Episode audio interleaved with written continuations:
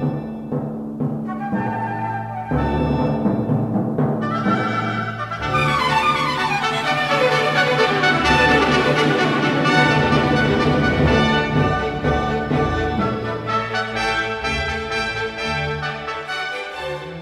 Hallo und herzlich willkommen zu Kulturgut, dem Podcast von Dussmann das Kulturkaufhaus.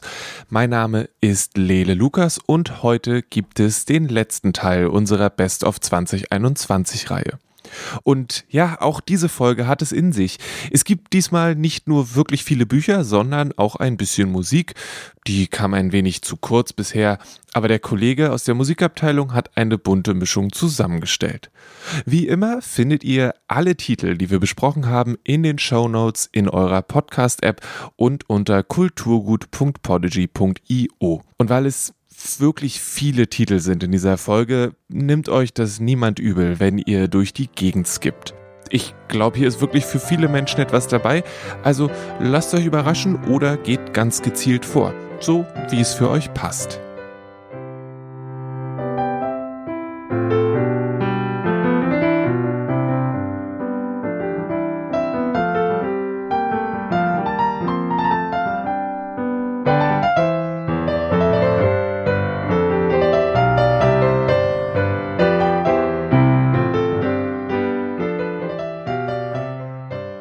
Aufmerksame Hörerinnen werden sich erinnern, dass ich ursprünglich gesagt habe, drei Titel pro Person.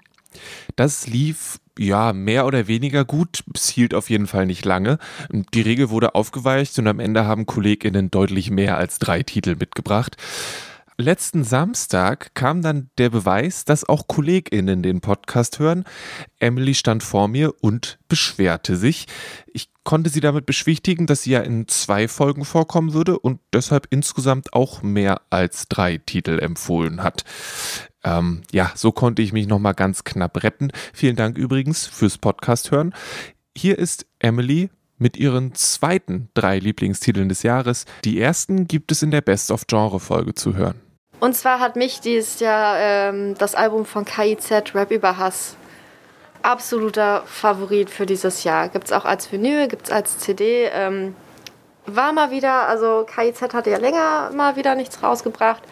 Und ich bin KIZ-Fan, muss ich einfach dazu sagen. Und es war einfach unglaublich toll, mal wieder so ein starkes Album zu haben, was man so dieser klassischen KIZ-Manier, man tritt nochmal nach und man formuliert so grenzwertig wie möglich, dass man weiß, es ist nicht so gemeint, aber doch dann manchmal sich selber ertappt, wie man denkt, oh, haben die das jetzt ernst gemeint? Und es war wirklich schön mal wieder. Es hat mich durch den Sommer gebracht. Und es sind sehr, sehr böse Texte teilweise, aber eben auch gut. Und das Album startet ja ähm, direkt mit dem Lied Rap über Hass. Und ähm, man hat am Anfang direkt eine Rede von einem AfD-Politiker, der halt eben unter anderem KIZ äh, ein bisschen runterzieht. Und das war halt eben der Einstieg für dieses Album auch. Das haben sie auch selber in Interviews, also auch die Interviews sich dazu anzugucken, macht einfach nur Spaß, weil sie ihm berichten, wie kam dieser Prozess und wie sind sie überhaupt zum Schreiben gekommen und wie haben sie sich überlegt, wie wollen sie es machen. Und das ist ein super geniales Album rausgekommen, das man hören kann. Wie gesagt, man darf nicht alles zu ernst nehmen, aber das ist halt dieses klassische KIZ grenzwertig, aber deswegen auch so gut und deshalb auch so relevant, weil man wird auf so viele Themen auch hingewiesen, wo man sich denkt, ja, warum, warum beschäftigen wir uns damit nicht mehr? Für mich hat eine gelungene Mischung zwischen, wir nehmen uns selbst nicht ganz so ernst, aber hey, hört uns zu und wenn wir so aggressiv erst werden müssen, dass ihr uns zuhört. Kinderkram haben sie gesagt, stoßt euch erstmal die Hörner ab, bis hierher ist alles gut gegangen. Fick deine Mutter, Rap seit 20 Gesagt. Euch erstmal die Hörner ab. Bis hierher ist alles gut gegangen. Fick deine Mutter, Rap seit 20 Jahren. Cool, und dann äh, zwei Bücher hast du gesagt? Genau, also ein Jahreshighlight, was auch nicht dieses Jahr rausgekommen ist, was schon älter ist, aber gerade auf BookTok, oh Gott, auch ein schwieriges Wort, ähm, wieder beliebt ist, ist die geheime Geschichte von Donna Tartt war das erste Mal, dass ich jetzt so bewusst moderne Literatur, Belletristik gelesen habe, wo ich sonst wirklich klar mal sage, ich lese Fantasy oder Science Fiction. Ähm, war es das erste Buch, wo ich bewusst gesagt habe, okay, moderne Literatur, Belletristik. Ähm, in der Abteilung bin ich auch gerade, deswegen hilft es mir jetzt auch natürlich im Weihnachtsgeschäft wieder. Aber das war eines dieser Bücher, die, es ist sehr dick. Und es hat mich erstmal so ein bisschen zurückgeschreckt, weil ich dachte, oh Gott, da kommt was, was auf dich zu. Und Donna war mir als Autorin bekannt, die sich mit ihren Büchern sehr viel Zeit lässt, die aber auch sehr anspruchsvoll schreibt. Und das ist in die geheime Geschichte wirklich der Fall. Also Donna beschreibt ja die Geschichte von fünf bzw. sechs jungen Studenten, die sich durch einen Griechischkurs zusammenfinden an der Universität. Und ähm, der Hauptprotagonist ist eigentlich eher, kommt er aus einer schlechteren Gesellschaftsschicht, ähm, versucht sich da einzuleben und eben auch ja, so zu tun, als ob er ist, jemand ist, der er nicht selber ist. Und diese ganze Dynamik zwischen den Studenten und es geschieht halt ein Mord, das kann ich auch so verraten, das äh, verrät auch der Klappentext. Darum geht es halt eigentlich und wie es überhaupt dazu kam und eben auch was im Hintergrund dann passiert. Und es war so, die besten Dark Academia Vibes, die ich dieses Jahr hatte. Also es ist Dark Academia ist auch wieder ein Trend und jedes Mal überlege ich, hm, könnte ich mich da nicht auch so anpassen? Ist nicht meins, ich bin ja so Punk, äh, Emo, Grunge. Nein, aber es war wirklich, es ist sehr anspruchsvoll. Also man muss sich dafür Zeit nehmen, man muss den Kopf dafür frei haben. Das finde ich ist auf jeden Fall ein guter Tipp. Ähm, wenn einem zu viel durch den Kopf geht, kann man sich nicht vernünftig oder ausreichend genug darauf konzentrieren. Aber sie, sie beschreibt halt diesen Griechischkurs und die ganze Dynamik zwischen den Studenten. Und es ist interessant, weil es fallen griechische Sprichworte oder griechische Phrasen, auch französische, auch lateinische, was für mich ganz interessant war, weil ich dann zwischendurch am Googeln war, okay, was sagen die da gerade? Ähm, trägt auch zur Story bei. Und die Charaktere sind super gut durchdacht. Es ist echt gut geschrieben und auch passt dadurch super in dieses Setting. Also dieses ganze Setting passt einfach perfekt zu dem, was sie da erzählt und was sie beschreibt. Und es war einfach wirklich es hat Spaß gemacht, das zu lesen und ich habe das auf einer sehr, sehr langen Bahnfahrt gelesen. Ähm, also unter anderem auf einer sehr langen Bahnfahrt gelesen. Und es hat mir echt die Zeit so sehr verkürzt, weil ich mich so darauf konzentriert habe und so mitgeführt habe und auch mich da in, dieses, in diese ganze Szenerie einversetzt habe, dass ich dachte, oh, sieben Stunden Bahnfahrt schon um. Also war wirklich sehr, sehr schön. Nice. Und dann hast du dir noch einen, man könnte schon fast sagen, so ein Grundlagenwerk rausgesucht. Hast du nochmal gesagt, ich muss mal hier nochmal auffrischen und hast sie äh, Frau Stokowski aus dem Regal gezogen. Genau, Margarete Stokowski ist so mein feministisches Highlight des Jahres. Also ich habe jetzt für diesen Podcast mir untenrum frei ausgesucht, weil es das erste war, was ich gelesen habe. Ich habe auch ihr zweites Buch, Die letzten Tage des Patriarchats, gelesen. Untenrum frei war für mich nochmal angenehmer, weil es ist super angenehm zu lesen, es ist gut aufgebaut und äh, vor allem bei Untenrum frei fand ich es so schön, dass sie eigene Erfahrungen in einen Zusammenhang bringt mit generellen sozialen und feministischen Problemen, aber halt auch eben, sie, sie macht es perfekt, sie bringt so, ich sag mal, Statistik, also sie nennt auch Zahlen und sie nennt auch Umstände und hat eben auch Paragraphen oder auch eben generell Sachen, die halt allgemein bekannt sind und bringt dir einen persönlichen oder generellen sozialen Zusammenhang. Und das war für mich dadurch sehr schön zu lesen, weil ich versuche, mehr feministische Literatur zu lesen, aber manchmal ist es mir einfach zu, zu aggressiv auf irgendeine Art und Weise. Also, dass die, die Autorinnen sehr parolisch teilweise schreiben, dass man so denkt, okay, das Buch schreit einen förmlich an, wie man jetzt zu handeln hat oder wie man handeln sollte. Und ähm, es manchmal sind aber auch feministische Literatur, dass es mir zu sehr Sachbuch ist. Und genau das hatte untenrum frei für mich nicht. Es hatte nicht diesen klassischen Sachbuchcharakter. Wir nennen jetzt einfach nur die Fakten und den Ist-Zustand, sondern dadurch, dass sie eigene Erfahrungen und auch eben aus ihrer Kindheit, aus ihrer Jugend Dinge mit beschreibt, hat es so einen schönen, nicht biografischen Kontext, aber wirklich dieses Realitätsnahe für mich gehabt, dass ich sage, okay, ich kann mich da reinversetzen. Ich war selber in der Situation oder das ist mir selber schon mal aufgefallen in Gesprächen. Und dadurch war es einfach so schön, weil es so viele wichtige Themen anspricht, die nicht nur Frauen, wie man ja immer so denkt, ansprechen, sondern generell einfach Menschen im Allgemeinen oder halt eben auch bestimmte Gesellschaftsspalten es war so angenehm für mich zu lesen und ich habe es letztendlich auch auf einer Italienreise meiner Reisebegleitung vorgelesen, die sich sonst mit dem Thema weniger auseinandersetzt. Und meine Reisebegleitung war auch selbst so, hey, ist das wirklich so? Hast du das auch schon mal so erlebt? Und das war auch gut, weil es eben auch wieder Gespräche angeregt hat in meinem Bekanntenkreis. Das KIZ-Album Rap über Hass und ich, wir sind immer noch nicht ganz warm geworden. Aber das kann ja noch werden. Weiter geht es mit Henriette, die eine wirklich gute Mischung aus Sachbüchern und fiktiven Titeln mitgebracht hat. Henriette. Lele. Letzte Woche habe ich mit Leonhard gesprochen, der hat tatsächlich am Ende sieben Bücher einfließen lassen. Wow. Anstelle von dreien. Hey, das hast du mir nicht gesagt. Das hast du jetzt ganz anders kalkuliert. Ähm, das heißt, wir schauen mal, ne? aber die, das, die, die erste Regel ist äh, deine drei Lieblingsbücher des Jahres.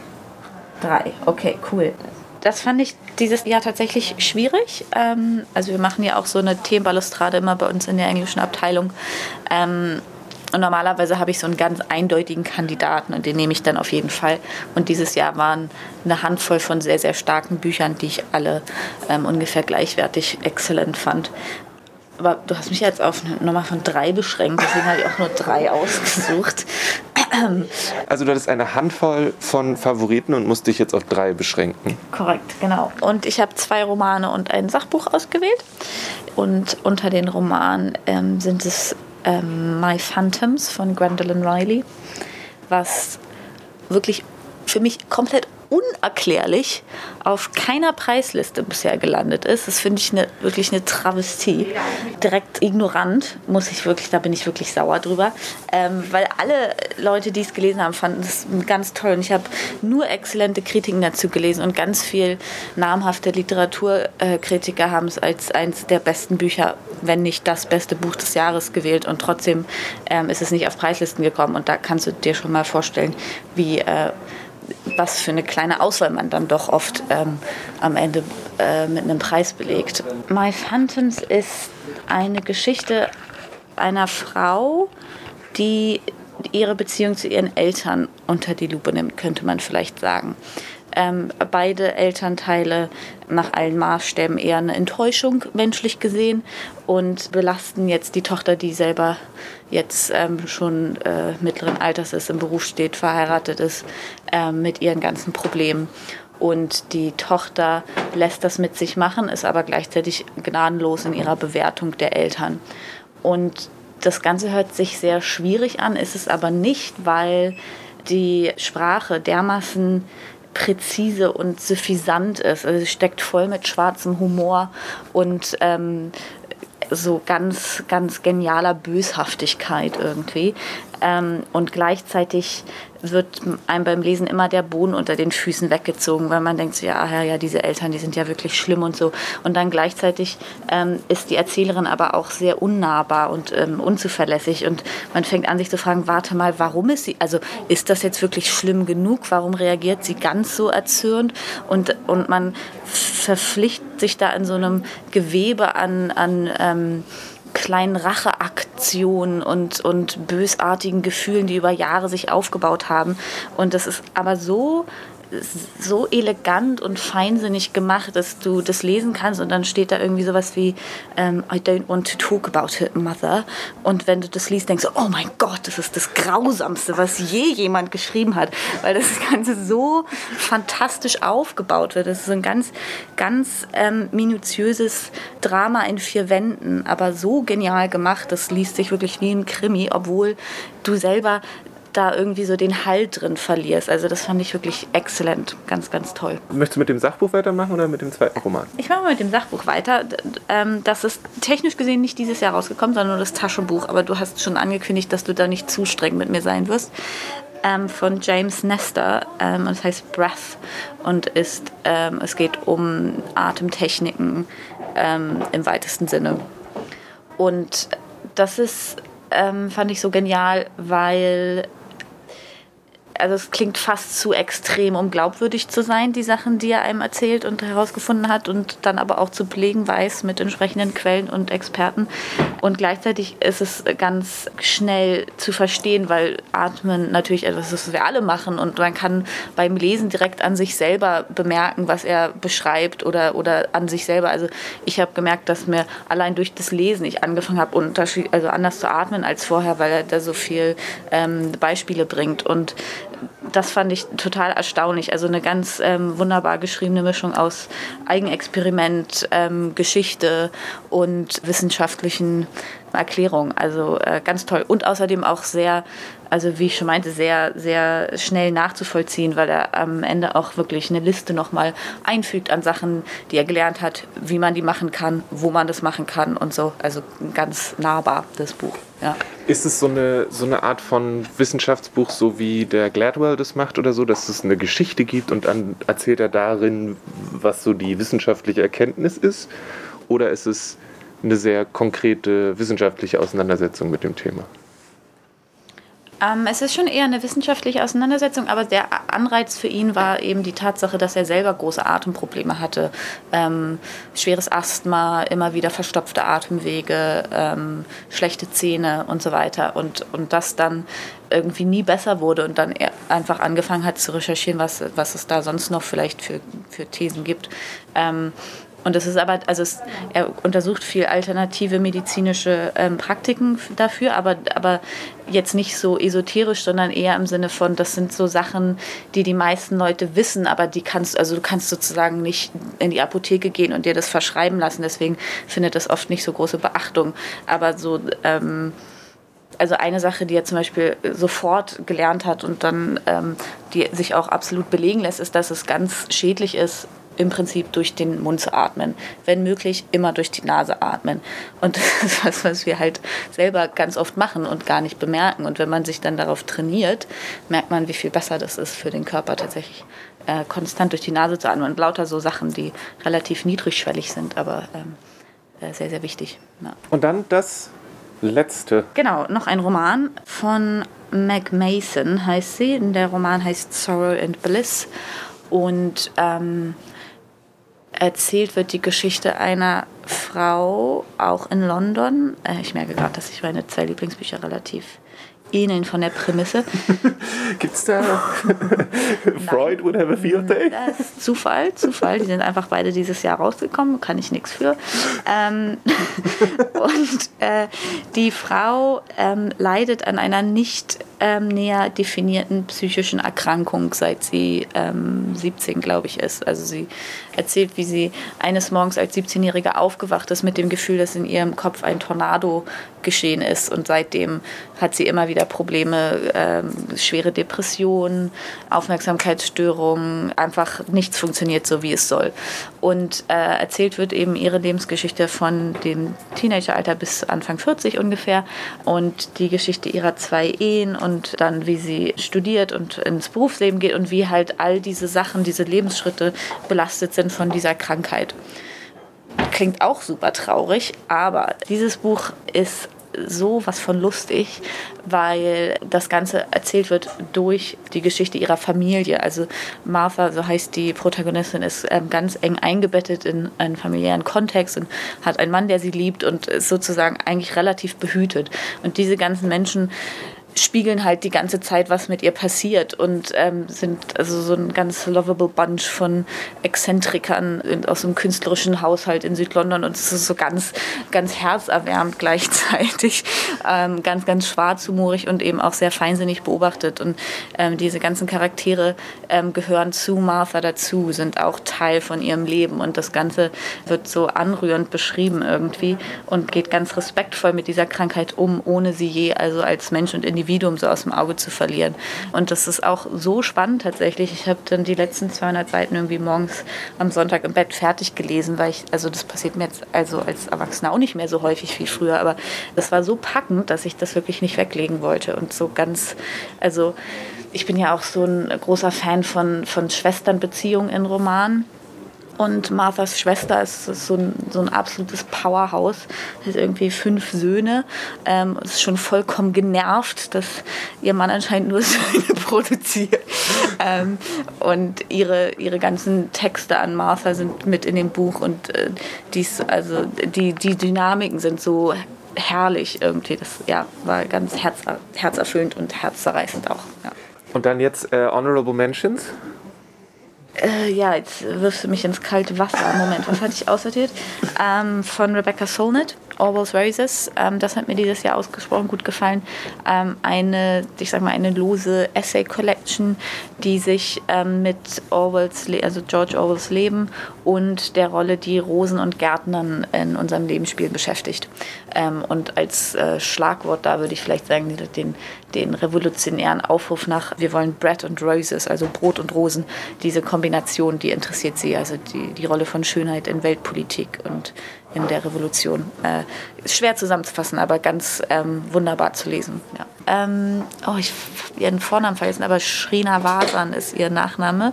Ähm, The Right to Sex, eine Essay Collection auch von einer ähm, Philosophieprofessorin ähm, in Oxford geschrieben und basiert so lose auf ähm, einigen Seminaren, die sie gegeben hat. Ähm, und der Untertitel ist irgendwie Feminism in the 21st Century, aber eigentlich ist es eher ein, ein, ein philosophischer, kritischer Blick auf Fragen rund um das Thema Sex, die besonders ähm, heftig diskutiert werden. Also sowas wie, was spielt Pornografie für eine Rolle, äh, welche Körper sind attraktiv, inwieweit sind wir programmiert, Leute attraktiv zu finden oder sind das tatsächlich individuelle Ansprüche. Ähm, die Frage, ob ähm, Lehrpersonal mit Studierenden Sex haben soll, dürfte, was sind da die Implikationen? Also lauter solche Fragen, die ähm, ganz kontrovers diskutiert werden. Und sie hat eine ganz wunderbare Art, das alles aufzudröseln, ohne dabei dogmatisch zu werden und so ganz neugierig und offen für Implikationen, aber jetzt schon mit einem moralischen Kompass auch daran zu gehen. Ähm, das fand ich sehr, sehr erhellend. Ganz wunderbar geschrieben auch. My Phantoms lacht mich jetzt immer an, wenn ich im English Bookshop bin. Sorrow and Bliss wird verschenkt. The Right to Sex habe ich schon verschenkt. An Breath denke ich jedes Mal, wenn ich atme. Henriette hat da wirklich ganze Arbeit geleistet. Weiter geht es mit Karin und auch hier erwartet eine Mischung aus Fiktion und wahrer Geschichte. Ich habe zwischen zwei Titeln auch immer noch hin und her überlegt, aber ich habe mich jetzt am Ende entschieden. Mein Top-Favorit ist der neue Florian Illies, Liebe in Zeiten des Hasses. Äh, mein zweiter Lieblingstitel ist Walter Tevis, Das Damen-Gambit. Und der dritte Titel ist von Klaus Pohl, Sein oder Nicht Sein. Das sind so eigentlich meine Favoriten. Ich hatte zwar mehrere, aber irgendwie emotional habe ich mich dann am Ende dafür entschieden. Ich habe von dem Florian Ilias gehört, dass es unter anderem darum geht, dass Stalin sich vor seiner Frau auf der Toilette versteckt. Wohl wahr. Das ist ja, das ist du, äh, das, bei dieser Geschichte bin ich echt auch einmal, das äh, passt ja zu dem netten Diktator. Und sie hat sich versteckt und am Ende hat sie sich dann auch sogar nur ein paar Kapitel weiter hat sie dann auch noch Suizid verübt und so. Und, und also wirklich, das war eine, eine ganz schön äh, niederschmetternde Geschichte, aber passt einfach auch zu Stalin, definitiv. Hat, hat, er sich versteckt oder hat sie sich vor ihm versteckt? Sie hat sich vor ihm versteckt. Ah, okay, genau. habe ich das falsch rum ja. äh, abgespeichert. Sie, sie, hat, nee, nee, du hast recht, er hat sich vor ihr versteckt. Ja, möchte ich nochmal berichtigen, du hast recht, absolut, genau.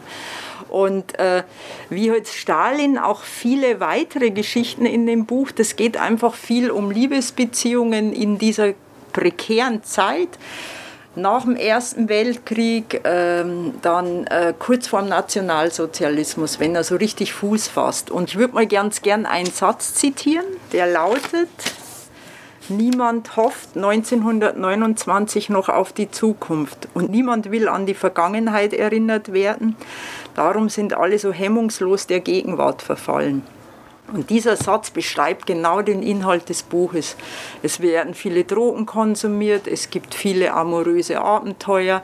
Jeder weiß, was, was bevorsteht. Die, die Verfolgung der Juden, die, diese ganzen Grausamkeiten des Nationalsozialismus. Und jeder stürzt sich einfach nochmal so ganz orgiastisch ins Leben. Das ist so der Inhalt des Buches.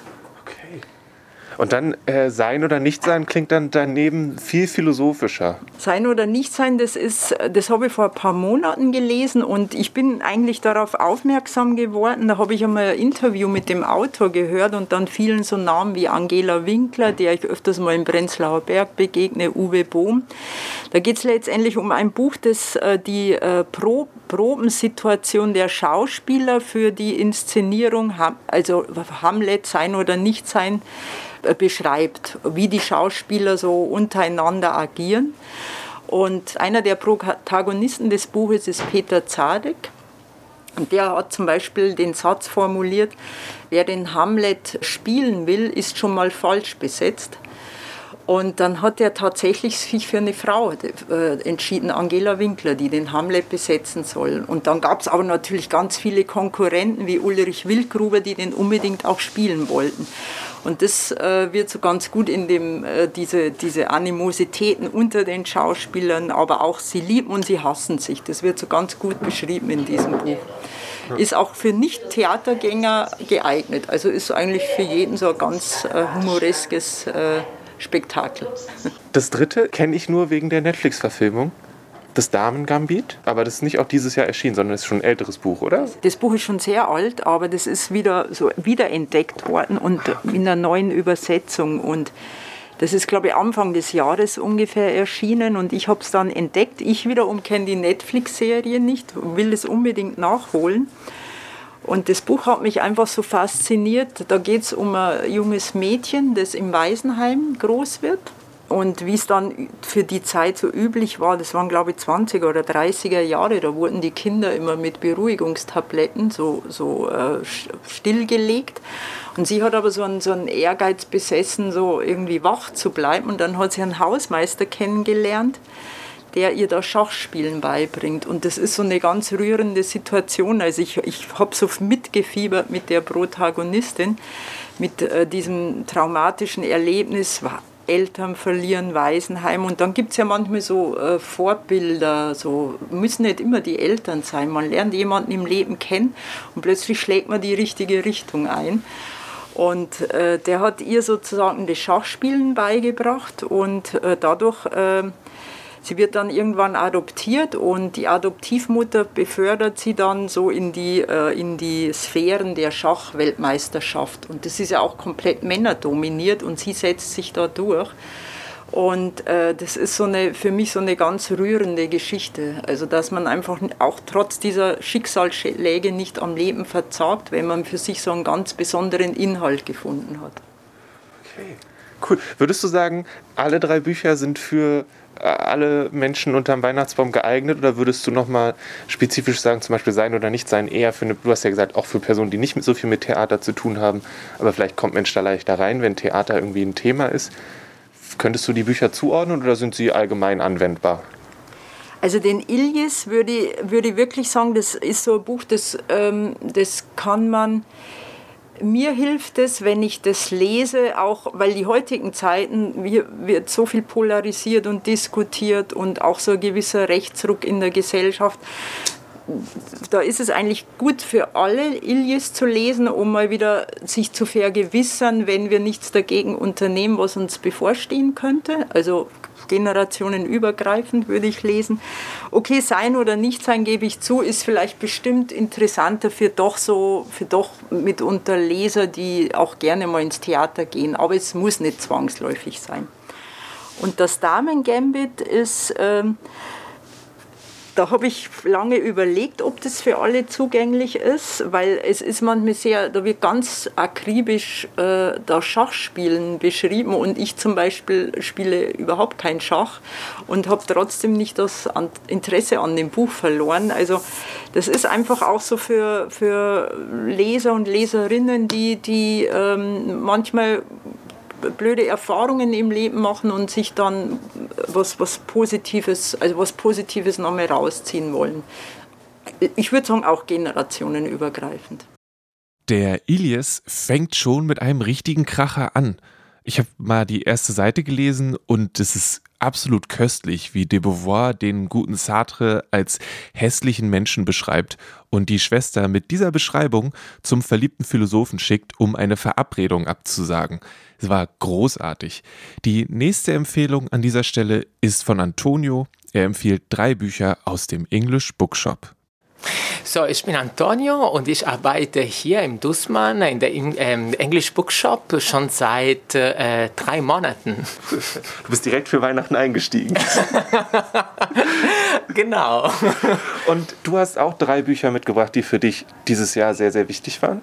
Und womit wollen wir denn einsteigen? Ich würde mit diesem Mask Off anfangen von J.J. Baller. Äh, das ist von 2019, aber das wurde schon äh, in Deutsch dieses Jahr übersetzt. Das ist ein sehr schönes Buch, so Fachliteratur und auch ein bisschen autobiografisch. Der Autor, so J.J. Baller, kommt aus Kongo und äh, er hat geschafft, als er ein Kind war, mit der Familie so nach London zu flüchten und ist dort so groß geworden in einem Brennpunkt. Und dann hat er angefangen so mit Kindern, die so mit Jugendlichen, die psychisch krank waren und so weiter und so fort. Und es geht um Männlichkeit einfach. Und zwar, wie kann man Mann sein und äh, gleichzeitig gegen so diese Patriarchat kämpfen sozusagen. Das ist ein bisschen eine so Bell Hooks Lektüre, nicht so tief wie Bell Hooks, soll ich sagen, aber das ist ein guter so Startpoint sozusagen ja. für ich habe mal reingelesen vor einer Weile und da ging es, oder ich weiß nicht, ob ich ein Interview wie auch immer gelesen habe, und da ging es darum, dass er oder das ist mit seiner Familie und den Menschen um seiner Familie rum irgendwie üblich war, dass die Hand in Hand die Straße runtergelaufen sind. Auch die Männer, halt einfach, weil das familiär so üblich war. Und er dann irgendwie ganz schnell gemerkt hat, dass es von außen nicht als okay wahrgenommen wird und dass das dann irgendwie auch ein Teil davon ist. So ist das. So, das ist, äh, er erzählt davon ganz am Anfang des Buchs. Und zwar, das Problem war, dass er also in London unterwegs mit dem Onkel war und die haben sich so, sie waren Hand in Hand unterwegs. Und die wurde, er wurde von so ähm, seinen Schulkameraden sozusagen verspottet, äh, weil natürlich ist das für, auch für uns, denke ich, in Deutschland äh, oder auch für mich, äh, so ich komme aus Italien, das wäre undenkbar, ähm, unterwegs zu sein mit meinem Vater zum Beispiel Hand in Hand, weil eigentlich das äh, kein Vorbild ist. Wir sind einfach nicht daran gewohnt, ähm, als Männer unsere so Emotionen einfach zu äußern. Und das ist genau die, die Lösung, die J.J. Bola sozusagen uns gibt. Und zwar, äh, wir sollten zwischen Männern ähm, mehr über so unsere Emotionen sprechen und wir sollten so einfach klarkommen mit äh, Intimität. So, das ist etwas, das auch so zwischen Männern passieren kann und nicht nur zwischen Frauen offensichtlich schafft er das sehr gut, das rüberzubringen, ohne irgendwie so ein, ohne dass es langweilig wird, ohne dass es irgendwie zu trocken ist. Ja, genau.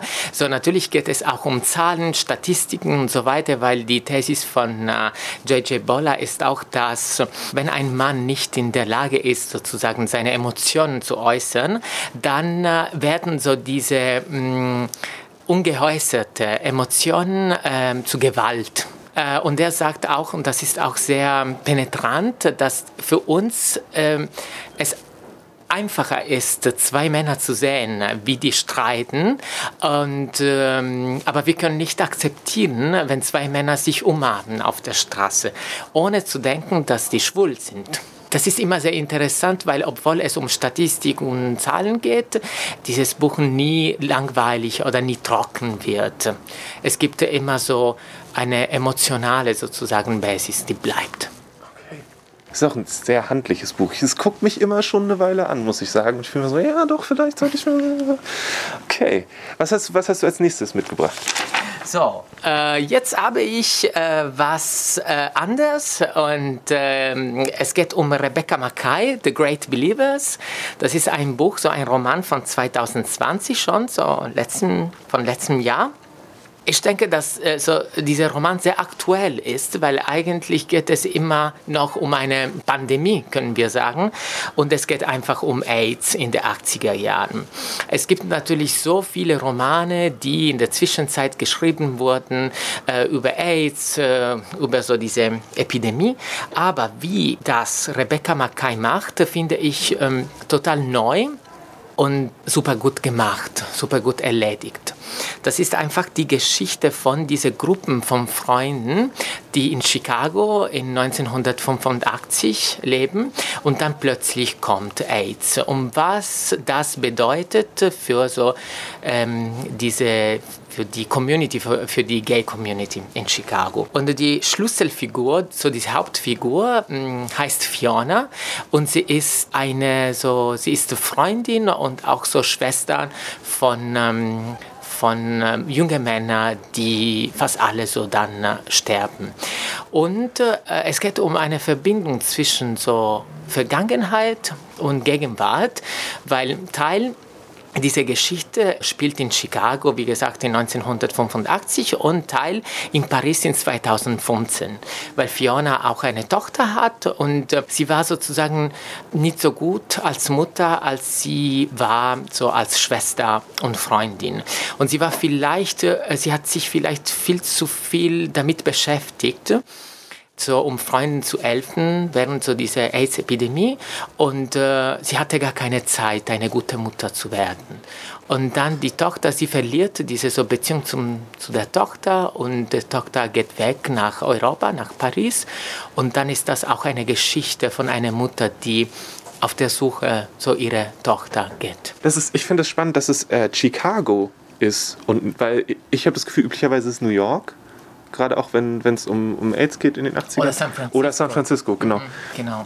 Und genau deswegen habe ich so diesen Roman sehr interessant gefunden, weil, ähm, wie gesagt, wir wissen vielleicht alles über New York, über San Francisco, so als Europäer sozusagen, aber ähm, über Chicago hatte ich gar keine Ahnung. Und äh, es geht um also genaue Beschreibungen der Stadt und äh, ich habe auch ein bisschen durchgesucht, Google und so weiter und ich habe so eine Stadt entdeckt und ich hatte gar keine Ahnung, wie so die Atmosphäre in den 80er so interessant sein konnte.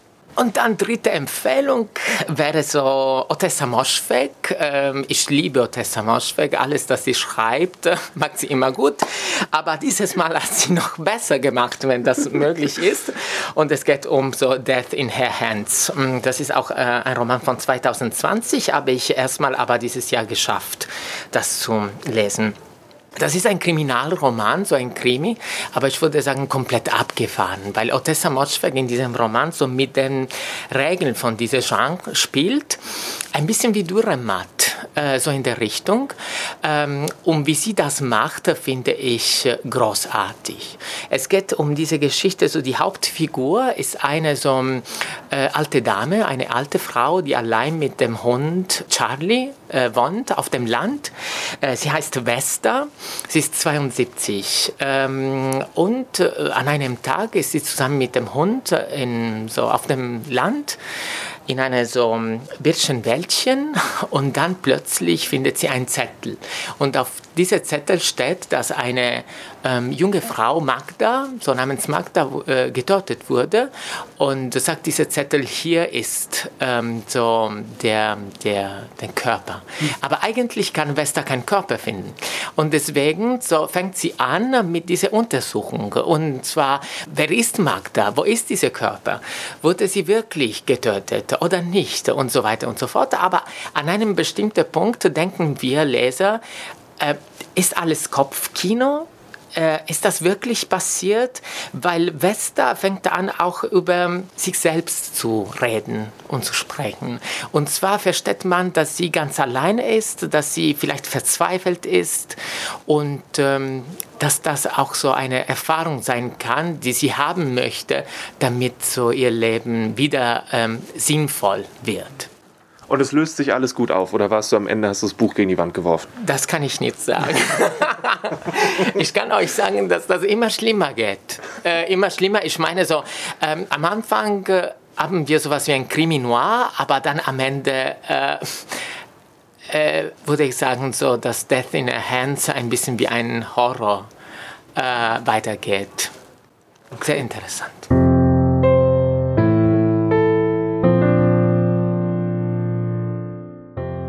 Mask Off ist übrigens Teil einer Reihe von Pluto Press, die kommen aus der UK, die sich in mehr oder weniger kurzen Büchern mit verschiedenen politischen Themen auseinandersetzen.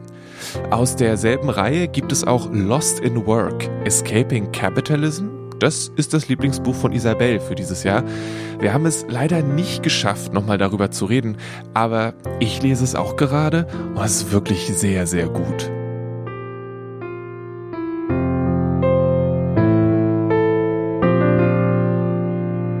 Ich habe am Anfang von Menschen gesprochen, die diese drei Buchregel sehr schnell gebrochen haben.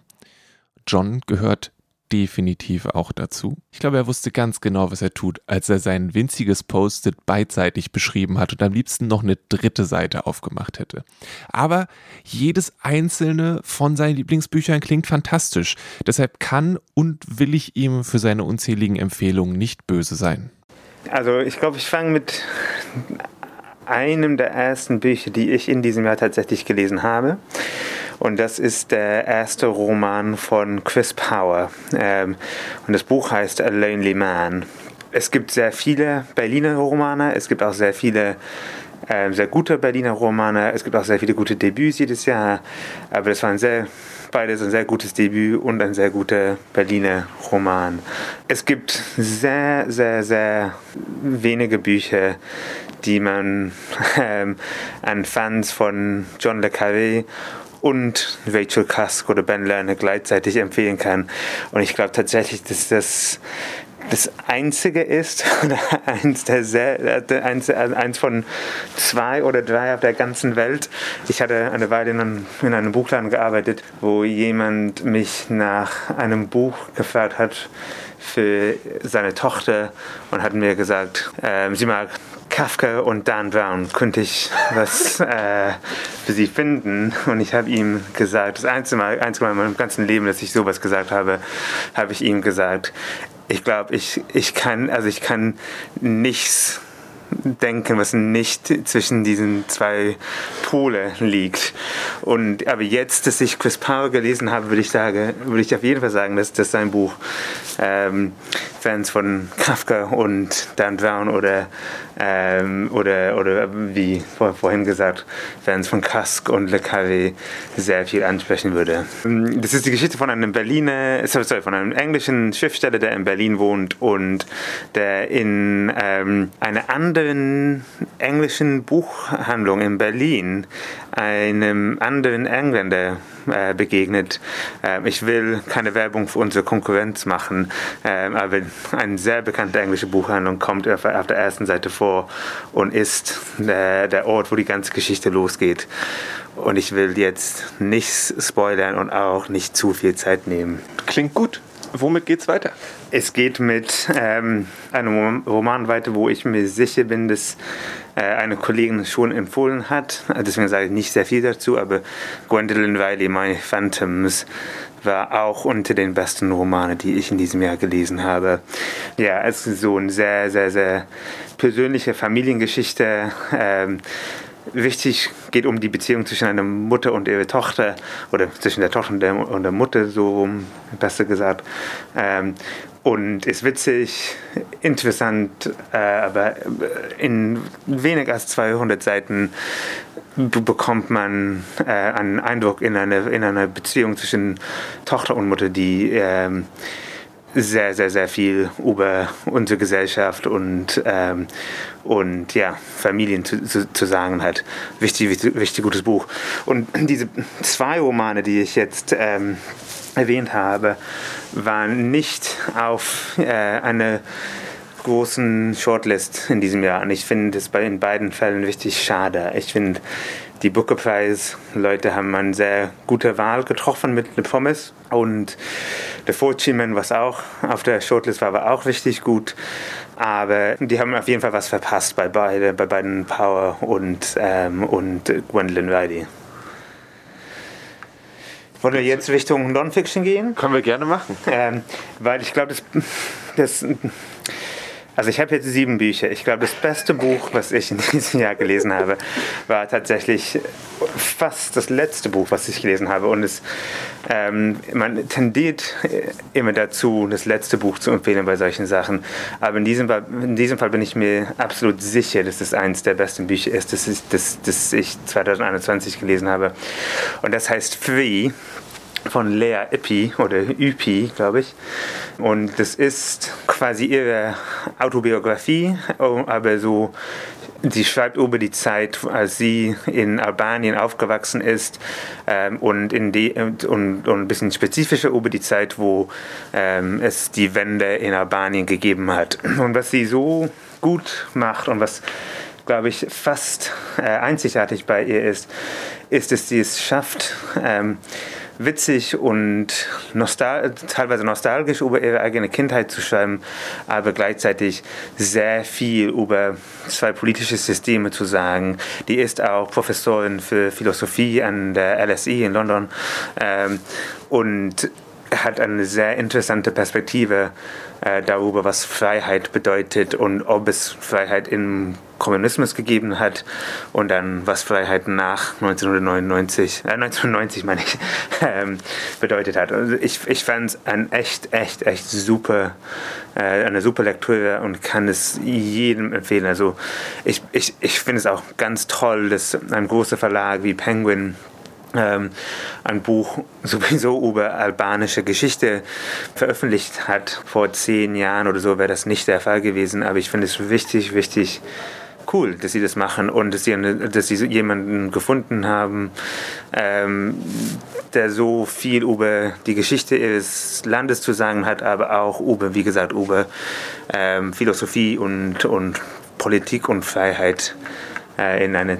ja in einer sehr sehr sehr schwierigen Zeit in Albanien auch. Wichtig, wichtig also ihr könnt jetzt wahrscheinlich die Kopfhörer aus den Ohren nehmen ähm, und was anderes machen. Das ist das beste Buch, was ich in diesem Jahr gelesen habe. Aber ich habe auch andere gute Bücher gelesen. Ich wollte gerade sagen, jetzt musst du noch die Kurve kriegen, damit du die anderen runterbringen kannst. Ähm, und ich wollte, also ich, ich mache es vielleicht jetzt ein bisschen schneller, weil ich weiß, dass Lele immer, immer sehr viel Zeit in den Podcast gibt und dass ich manchmal da ein bisschen, bisschen äh, egoistisch bin und zu viel, zu viel sage. Kein Problem. Aber das, ich mache hier so eine kleine Liste.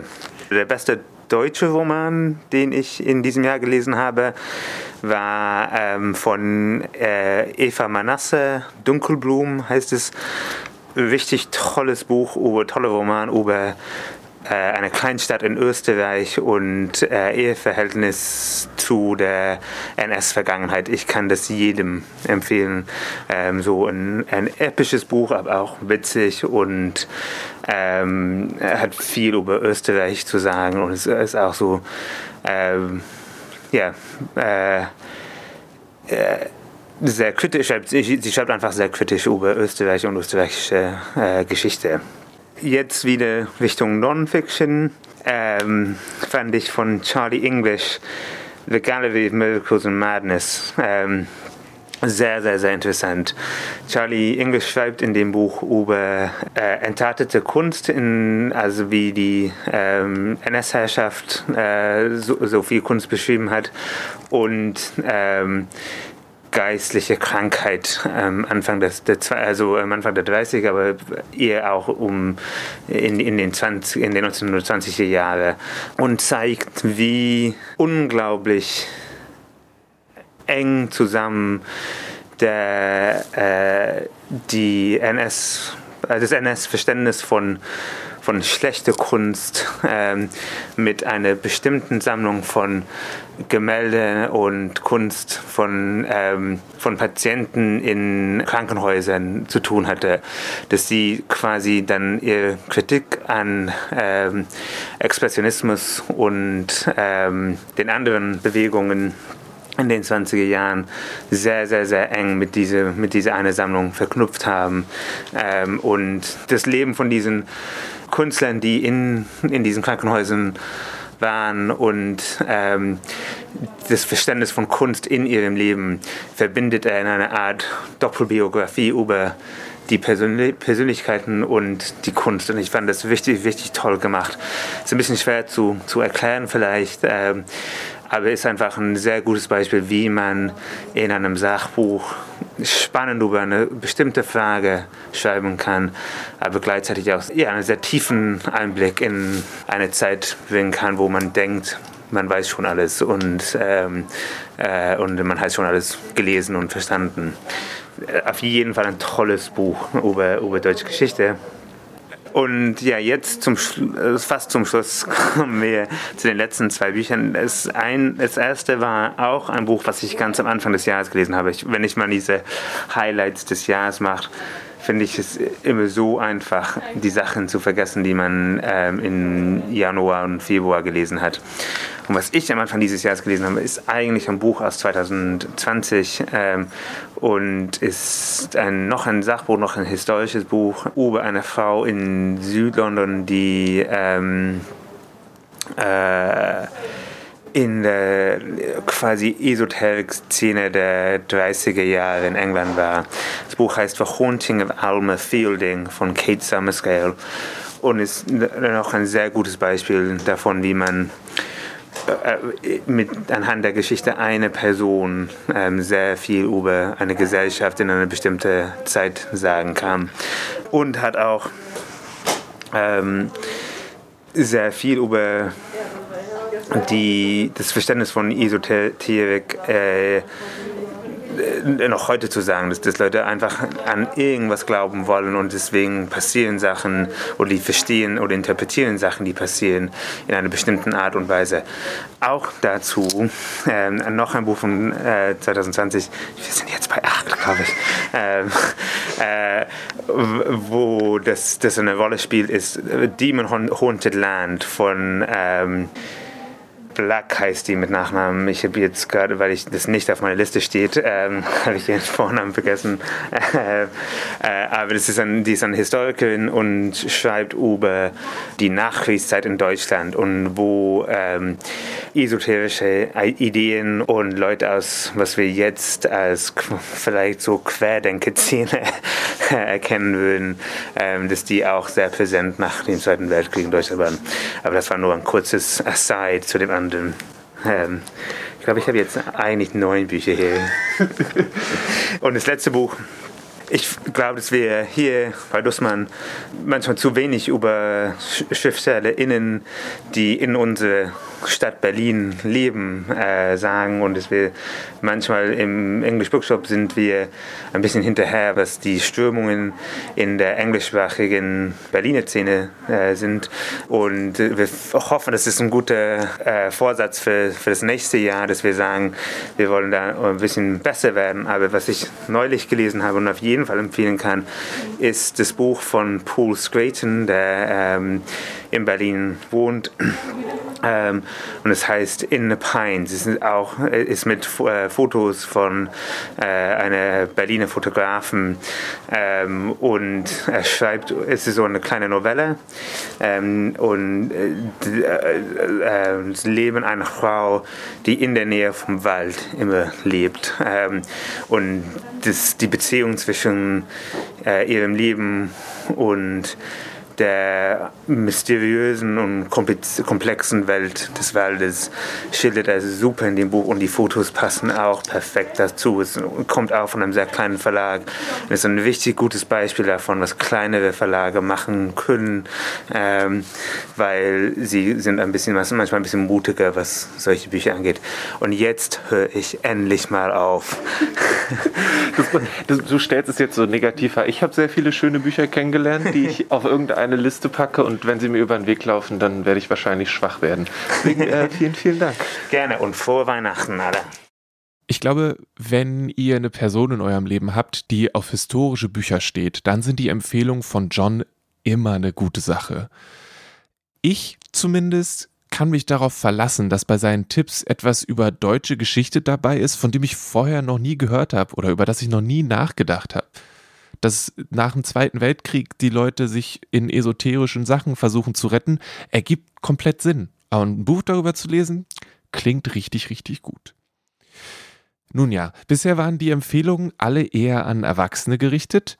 Deshalb ist hier Melanie, die euch ihre liebsten Jugendbücher ans Herz legt. Genau, also ich habe einmal äh, ausgesucht von der Kate Milford das Green Glass House, dann von Amy Kaufmann äh, Aurora Wacht und dann noch von Sally Gardner Unsichtbar im hellen Licht. Womit möchtest du gerne anfangen? Fangen wir am besten mal mit äh, Green Glass House an. Das Setting ist in dem Fall ein vorweihnachtliches bzw. weihnachtliches. Es ist ähm, ein Protagonist ähm, namens Milo, der mit seinen Adoptiveltern auf dem Berg eines kleinen Ortes lebt und zwar in der dortigen Herberge genannt Green Glass House das schon seit Urzeiten irgendwie von Schmugglern und weiß der Teufel was äh, immer so frequentiert wird. Und eigentlich hat er sich darauf gefreut, dass äh, zu Weihnachten, weil da alles eingeschneit ist und es nur so eine Art Seilbahn gibt, die dann ähm, auf den äh, Berg rauf führt, dass sie dann ganz alleine da sind und sich da keine Besucher hin verirren. Doch plötzlich, ich glaube, ein oder zwei Tage vor Heiligabend tauchen insgesamt sechs kuriose Personen da auf. Alle nacheinander und möchten da eben beherbergt äh, werden. Sind wie gesagt ganz skurrile Personen, haben so anscheinend auch nichts miteinander zu tun, sind aber irgendwie auf der Suche nach irgendwas. Man weiß es nicht so genau. Milo ist jedenfalls so, oh mein Gott, mein schönes Weihnachten hinüber. Lauter fremde Leute, weil er ist auch eher so ein bisschen der schüchterne ähm, Typ. Aber ähm, er hat dann Glück, weil ähm, die Köchin kommt dann aufgrund dieser Notlage sozusagen wieder zurück. Und äh, in ihrem Schlepptau befindet sich ähm, das Mädchen Maddie, mit der er sich gleich anfreundet. Und ähm, als dann da so ein paar Diebstähle und andere kuriose Sachen passieren, schlägt Maddie vor, ach, lass uns doch in so einem Art Rollenspiel das Ganze versuchen aufzuklären. Weil sie finden dann von Milos Vater so alte Pen-and-Paper Rollenspiele, von denen sie sich so inspirieren lassen. Und dann schlüpfen die beiden sozusagen in unterschiedliche Rollen. Milo wird zu so einem etwas verwegeneren Fassadenkletterer, irgendwas. Und sie ähm, wird so eine unsichtbare Beraterin.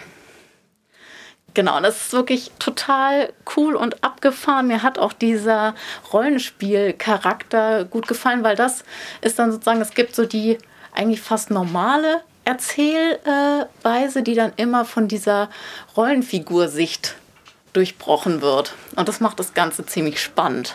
Was macht das jetzt für dich zu einem Lieblingsbuch des Jahres? Eigentlich das komplette. Einmal dieses äh, winterliche und weihnachtliche Setting. Also ich habe das wirklich super genossen, äh, das zu lesen. Es hat wahnsinnig viel Spaß gemacht. Dann eben dieses, ja, mit diesem Rollenspiel auch mal was, was bisher nicht so unbedingt äh, vorgekommen ist, was ich jetzt auch eher als was Neues äh, empfunden habe. Dann kombiniert mit eben dieser Detektivgeschichte und allerhand mysteriöser und skurriler Sachen. Also wirklich sehr lesenswert. Für ein Alter, nah zwischen 11 bis 14 würde ich so einschätzen. Nice. Dann wollen wir ähm, bei Aurora Erwacht weitermachen von Amy Kaufman und Jay Christoph. Aurora Erwacht ist tatsächlich einer der wenigen Science-Fiction-Titel, die wir hier oben bei uns im Jugendbuch haben. Wie gesagt, ansonsten findet sich ja alles nur auf der ersten Etage. Aber den würde ich auch nicht mehr hier von der Etage weglassen, ähm, weil es ist eine ähm, Trilogie. Das ist jetzt der erste Teil. Ich habe schon mal fleißig recherchiert und herausgefunden, dass der zweite Teil endlich im Januar erscheint und auch im selben Jahr dann noch der dritte. Und bei Aurora erwacht ist es ganz cool. Das Setting ist wie folgt. Ich glaube, es spielt im Jahr 2300 und ein Knopf. Hm. Und das spielt an einer ähm, Space Akademie. Und der Hauptprotagonist ähm, Tyler also ist der Musterschüler da auf dieser Akademie und darf sich sein eigenes äh, Team zusammenstellen, mit dem er dann sozusagen den Weltraum erforscht, patrouilliert, was auch immer die da so machen. und das Ganze hat nur einen Haken. In der Nacht zuvor kann er nicht schlafen, stiehlt sich raus und begibt sich auf einen nicht genehmigten Flug. Dann noch in den verbotenen interdimensionalen Raum. ich muss schon, ich, Entschuldigung, aber manchmal sind Hauptcharaktere von diesen Büchern schon wirklich ganz besondere Leute, oder? Auf jeden Fall. Also. Ganz eindeutig. Also das war schon vorprogrammiert. ähm, jedenfalls fängt er einen Notruf auf, findet ein altes Kolonistenschiff von vor 200 Jahren. Äh, auf dem sind leider alle im Kryoschlaf hops gegangen. Bis auf Aurora. Bis auf Aurora, genau. Die nimmt er dann äh, mit an Bord und mit an die Akademie. Und jetzt kommt das richtig Blöde. Er hat diese Zeremonie verpasst, wo er eigentlich seine super tolle Crew hätte zusammenstellen können. Und was passiert? Es ist wie im Sportunterricht. Alle nicht ausgewählten sind noch übrig und das ist seine neue Crew. Also alles so Loser und etwas seltsame ähm, Gestalten, die eigentlich alle nicht zusammenpassen. Es sind insgesamt, sind sie dann mit ihm zu sechst. Also er ist sozusagen der Anführer. Und ja, dann gibt es halt, wie gesagt, es gibt die Pilotin, es gibt eine Wissenschaftsoffizierin, es gibt einen Techniker, seine Schwester ähm, ist die Diplomatin. Habe ich noch jemanden vergessen? Irgendjemanden gibt es noch. Ach ja, der Kämpfer. Genau, der muss ja auch noch mit dabei sein. Und eben Aurora. Und das Besondere ähm, an der Geschichte ist, ich habe zwar gesagt, Tyler ist der Hauptcharakter, aber alle kommen zu Wort. Also es ist gesplittet in unterschiedliche Perspektiven. Und das finde ich einfach auch total cool. Und was macht es jetzt abseits dieser Klischees, über die wir uns jetzt gerade schon so ein bisschen ähm, belustigt haben, was hat es für dich dann trotzdem zu, so ein, zu einem Buch gemacht, was du für diese Folge mitgebracht hast? Also was, was macht es trotzdem richtig gut oder macht es einfach diese Sachen richtig gut? Es ist deshalb äh, so toll, weil sich eben diese sechs total unterschiedlichen Charaktere zu einem Team zusammenstellen müssen über ihre ganzen Anfeindungen, Problematiken, die sie miteinander haben, hinaus. Weil, wie gesagt, mit Aurora hat es eben auch was Besonderes auf sich. Und ähm, dem müssen sie dann halt gemeinsam entgegengehen, sonst wird das nichts. Okay. Und also ich bin sehr auf den äh, nächsten Teil gespannt und hoffe, dass es so spannend und toll weitergeht wie in dem ersten Teil. Nice, nice, nice. Und dann Unsichtbar im hellen Licht von Sally Gardner. Ich finde mit das schönste Cover von den dreien. Möchte ich mal kurz so behaupten. Ja. Die Büroklammer gehört nicht dazu. Nee, dieser, die hat gerade sehr gut gepasst. ähm, das sieht nach, ein bisschen nach Theater und nach Zirkus aus. Ja, also der Ort, wo es spielt, ist tatsächlich eine Oper. Das Ganze ist fast ein bisschen schwierig zu erklären. Versuchen wir es mal am Anfang. Also bei Unsichtbarem hellen Licht ist der Hauptcharakter ein Mädchen namens Celeste. Und man wird eigentlich sofort in die Handlung reingeworfen, ohne großartige Erklärungen. Celeste befindet sich in der Höhle der Träumer. ja, man weiß nicht, was es damit auf sich hat. Und dort trifft sie den Mann im smaragdgrünen Anzug. Verwirrung pur. Und er fordert sie zu einem Spiel auf, dessen Regeln er nicht erklärt, dessen Ziel er eigentlich auch nicht so richtig erklärt. Dieses Spiel muss gespielt werden und der Einsatz ist das Leben aller, die ihr lieb und teuer sind. Also, hm. Dann Szenenwechsel. Sie erwacht wie aus einem Traum, ähm, befindet sich eben äh, in dieser Oper und alle, die sie trifft, kennen sie, sprechen sie aber mit dem Namen Maria an. Und sind so begeistert von ihren Tanzkünsten, obwohl sie ganz genau weiß, sie kann, sie hat zwei linke Füße und kann überhaupt nicht tanzen. Und sie wundert sich, was, was ist denn jetzt hier los? Also es wird immer mysteriöser und verzwickter. Ähm, nur, dass sie eben diesen Auftrag hat, sie muss eben dieses Spiel gewinnen, ähm, aber sie weiß nur nicht wie. Also ich fand es total faszinierend, auch wenn es so ähm, verschachtelt und nicht so leicht zu greifen ist. Aber die Sprache ist total schön, so ganz poetisches. Ich finde es eigentlich wie so eine Art Märchen, was Mysterisches, so Seemannsgarn, weil es spielt in einer Stadt namens K. Und sie kommt anscheinend ursprünglich aus Kopenhagen. Und es spielt tatsächlich, auch was ich auch gut fand, perfekt auch wieder für diese Zeit, auch in der Vorweihnachtszeit, auch wieder ein winterliches äh, Setting. Und also mir hat es total gut gefallen. Wie würdest du das da alterstechnisch einsortieren? Also da es relativ komplex ist, würde ich es auch eher so um die 12, 13 einsortieren. Aber also mich hat auf jeden Fall sofort das Cover total angesprochen und wie gesagt, diese, diese poetische, schöne Sprache zieht einen einfach in den Bann. Ich habe es im Gespräch mit Melanie schon gesagt, aber Unsichtbar im hellen Licht ist echt ein wunderschönes Buch. Und ein bisschen möchte ich das nur haben, weil es so schick aussieht. Aber egal, das ist eine Diskussion über Bücher, über besitzen wollen und lesen wollen. Die müssen wir mal in einer anderen Folge aufklären. Ich bin mir sicher, dass die KollegInnen da auch ordentlich Meinung zu haben. Wir haben jetzt sehr viel über Bücher gesprochen und ich habe am Anfang aber auch ein bisschen Musik angekündigt.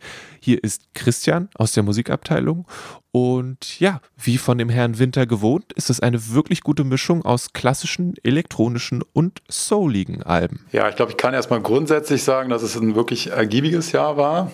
Ich habe auch so mit ein paar Kollegen gesprochen. Ich weiß auch, einige erstellen immer so ihre Jahresendlisten. Und auch die waren der Meinung oder sind der Meinung, dass das wirklich tolle Veröffentlichungen gab. Dass dieses, oder man muss ja schon fast letztes Jahr sagen. Und ich habe äh, vier heute mitgebracht, wo ich denke, die sind für mich persönlich sehr bedeutsam. Keine Megaseller, da gab es ja ganz andere Themen. Aber und Adele hat jetzt zum Jahresende noch was rausgebracht. Die Ärzte und ach, es gibt verschiedenste, die man nennen kann. Auch Neil Young hat wieder veröffentlicht, aber ich habe mal ein bisschen was anderes mitgemacht. Wo bist du denn dann gelandet? Also ich habe ähm, einen Künstler aus dem Soul-Bereich, der so auch ins Jazzige geht. Dann einen Künstler, der Multitalent ist. Das Wort passt aber, glaube ich, wirklich sehr gut. Der so schon auch aus dem elektronischen Bereich kommt, aber sehr viel Folklore auch mitverarbeitet. Dann eine CD aus der Klassik und noch eine CD, die so alles streift im Prinzip, also auch von der Zusammensetzung der beteiligten Künstler, äh, Jazz, Klassik und auch, ja, sag ich mal, moderne Avantgarde bis Elektronik, dadurch sozusagen auch Pop. Okay. Genau. Fangen wir damit an, was oben auf deinem Zettel steht, weil sonst kommen wir irgendwann durcheinander. Genau, würde ich auch vorschlagen. ja, also ich habe ähm, Miles Sanko gewählt. Ähm, das ist ein Soul-Künstler, man kann ihn schon auch so von dem Stil des Albums mit Gregory Porter vergleichen. Trotzdem hat er für mich einen eigenen Charakter, zumal dieses neue Album für mich einfach herausragend gewesen ist, weil das seine Kunst nochmal auf eine andere Stufe gehoben hat. Also er hat halt so Retro-Soul bis poppigen Soul veröffentlicht bei einem Label. Und das äh, letzte Album jetzt ist im März erschienen. Und ähm, ja, das äh, hat, wie gesagt, für mich so das, was ich kannte, nochmal auf ein ganz anderes Niveau gehoben. Und das ist es auch, was es auszeichnet aus meiner Sicht. Wirklich ein, ein Spitzenniveau und, und eine gekonnte Melange aus Jazz und Soul mit so leichten Gospel-Einsprengseln. Und ähm, das nennt sich Memories of Love halt. Und er verarbeitet da das Thema Liebe, wie der Titel schon sagt. An sich wahrscheinlich nichts Besonderes groß, weil da gibt es x Alben, die das Thema anpacken.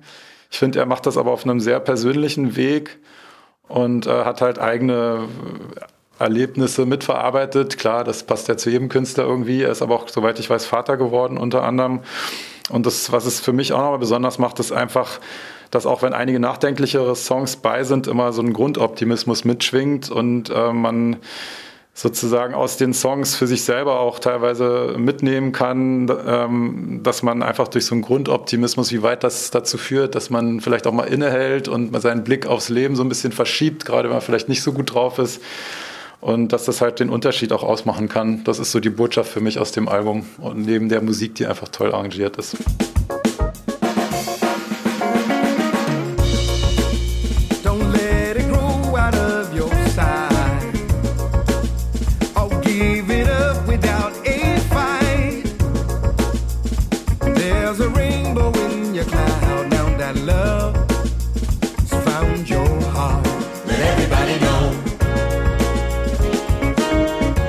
Dann zu Nitin Sawhney. Ähm, das ist ein britischer Musiker, der aber in Indien geboren ist und auch ähnlich wie Miles Sanko ausgewandert ist dann, auch schon sehr jung und glaube ich auch in seiner Kindheit es nicht so einfach hatte, dort sich zu integrieren. Aber er hat wirklich Großes geleistet. Er hat x Veröffentlichungen bis jetzt gebracht und ähm, ist halt, allein wenn man hier aufzählt, was er alles gemacht hat. Er ist Musiker, er ist Produzent, er ist Komponist, er ist DJ, er ist Remixer, er spielt verschiedenste Instrumente, die er sich teilweise, glaube ich, auch selbst beigebracht hat. Und ähm, er hat halt eigene Album produziert, Soundtracks, Musik für Werbeclips, Computerspielmusik und äh, mischt dabei ja so Jazz, Soul, Elektronik, aber vor allen Dingen auch viel Folk aus verschiedensten Ländern, vor allen Dingen auch indische Elemente von sich aus, aber er hat ganz viel kooperiert halt auch und ist aber auch symphonisch unterwegs. Was hat den für dich auf diese Liste gebracht?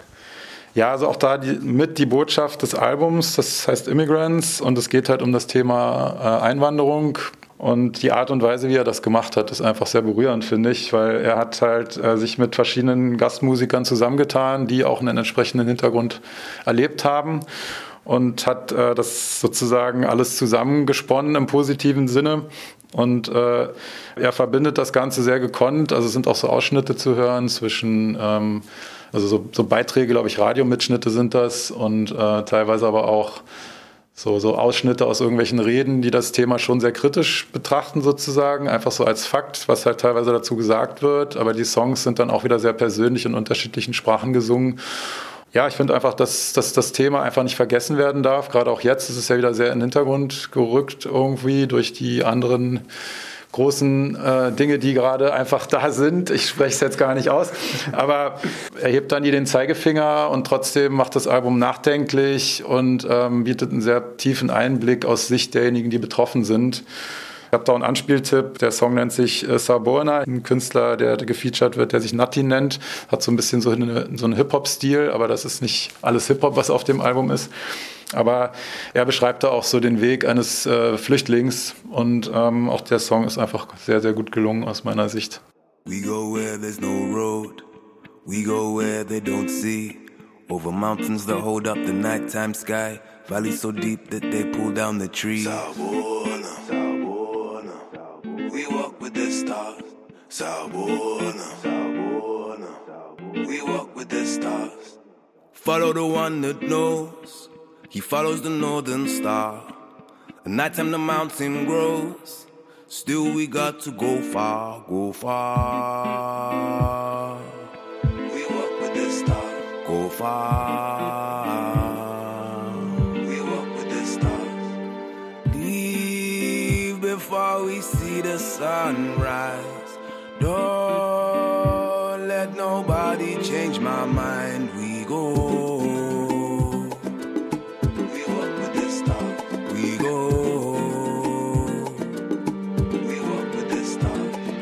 Du hältst mir das Mikro hin, dann machen wir gleich mit dem nächsten Album weiter. Ähm, das ist äh, von Floating Points, Pharaoh Sanders und dem London Symphony Orchestra. Das ist vielleicht schon was neben den beiden eben genannten, was äh, auch im Fokus der Presse stärker aufgefallen ist, einfach weil es so ein außergewöhnliches Projekt ist, was endlich auch herausgebracht wurde. Soweit ich weiß, wurde da fünf Jahre dran gearbeitet. Und zwar ähm, ist Floating Points ein äh, britischer Mit-30er, der Elektronikmusiker ist, äh, also auch DJ und Schöpfer von verschiedenen elektronischen Klängen. Also es ist teilweise schon auch experimenteller, was er macht, aber es ist auch hausig. Und ähm, der hat sich halt zusammengetan mit Pharoah Sanders, das ist wirklich eine Legende des Saxophonspiels im Jazz. Er ist Multiinstrumentalist, hat unter anderem mit Sun Ra zusammengespielt, damals in den äh, 60er Jahren. Und äh, hat aber auch ganz viel selbst gemacht und zeichnet sich auch dadurch aus, dass er wohl mit den Ethno-Jazz begründet hat. Also er hat Traditionen Afrikas in den Jazz mit eingewoben und auch äh, den Islam, die Lehre des Islam im weitesten Sinne. Und ähm, er ist wirklich jemand, der ist äh, Anfang 80 mittlerweile, dem, vor dem man den Hut ziehen muss, äh, gerade was den Jazz angeht. Was auch nicht zu verachten ist, dass dann noch das London Symphony Orchestra gewonnen werden konnte dafür. Und ähm, so die, der eigentliche Schöpfer des Ganzen ist schon Floating Points.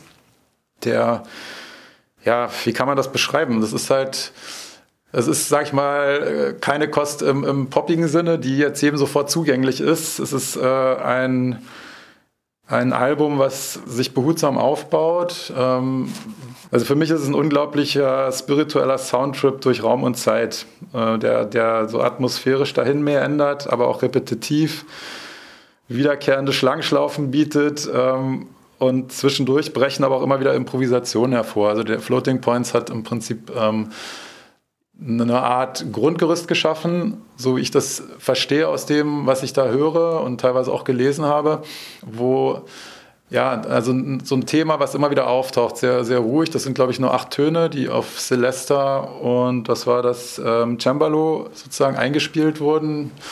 Und ähm, die wiederholen sich und ergeben dadurch schon irgendwie was Tranceartiges, was einen so reinzieht in die ganze Komposition und die baut sich dann peu à peu auf und relativ bald ist es dann auch Pharaoh Sanders, der einsetzt mit seinem Saxophon. Manche ist dann schon experimenteller, das muss man schon so sehen, aber für mich sind das auch mal so, so wie so ein kleiner Berg, über den man hinüberwandert. Ähm, und hinterher gibt es dann wie so ein Öffnen und auch teilweise wieder so eine, so eine beruhigende Sequenz, die dann so mehr oder weniger belohnt, dass man da durchgegangen ist. Und das Ganze besteht aus neun Sätzen. Es geht so um die 50 Minuten, wenn ich das richtig in Erinnerung habe. Und ähm, ja, also ich habe noch nichts Vergleichbares gehört, muss ich sagen. Das siedelt sich irgendwo zwischen Pop, Jazz, Klassik, Avantgarde und Neoklassik an. Und ähm, ich weiß auch die Nachfragen, die es hier gab, war querbeet vom Publikum. Also es jung wie alt waren begeistert, die waren unglaublich schnell ausverkauft. Die, der Vertrieb hat nicht damit gerechnet, konnten erst nicht nachliefern. Und auch als wir dann, ich glaube, einen knappen Monat später wieder die Nachlieferung allein an Platten bekommen haben, waren die auch nach wie vor gefragt und sind es immer noch.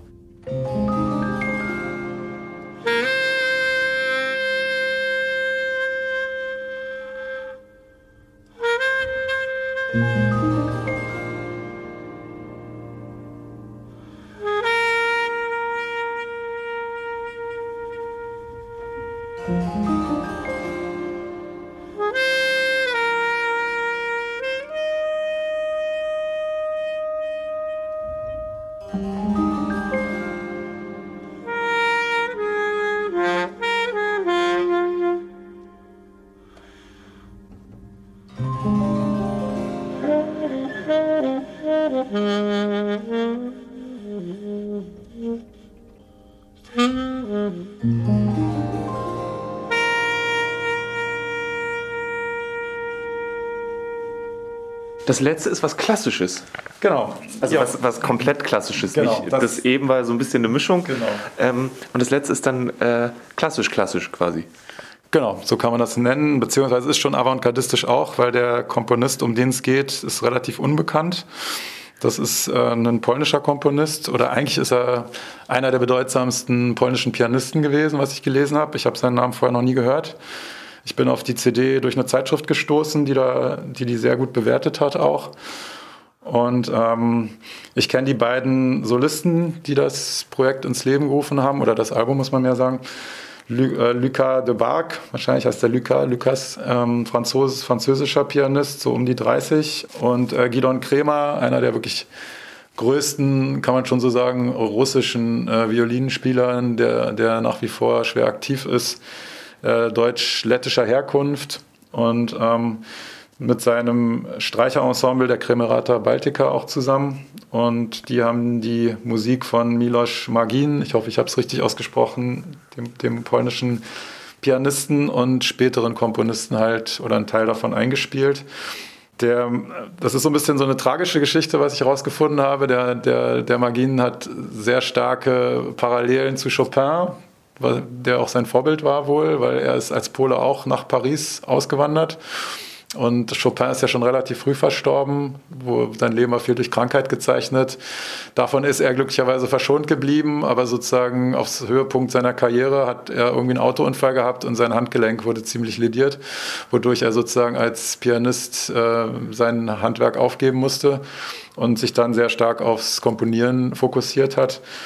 Und was da rausgekommen ist, ist einfach auch unglaublich großartig. Ähm, also es, es, es sind sehr starke Stimmungswechsel in der Musik, die aber unglaublich feinfühlig teilweise sind. Ähm, auch sehr gewaltig, dramaturgisch hervorpreschen und ähm, das Ganze ist wie so ein ja, stimmungsvoller Soundtrack, der sehr berührend ist, finde ich. Und auch da habe ich einen Anspieltipp. Das ist von dem zweiten Werk, was drauf ist. Das ist ein äh, Klavierkonzert Nummer drei, wenn ich das hier richtig sehe. Ja, genau. Der zweite Satz oder der erste Satz, äh, beides, also Titel 2 und 3, so die ersten zwei Minuten macht, gibt da, glaube ich, einen ganz guten Eindruck, auch diese, dieses wechselvolle Spiel, was stattfindet. Und De Barg hat ein unglaublich feinfühliges, perlendes, klangvolles, äh, Klangfarben, technisches Spiel. Und ähm, Gidon Kremer, man merkt seinen wirklich sanften und gekonnten Bogenstrich. Und ähm, ja, das ist auch sehr faszinierend, das Ganze. Ihr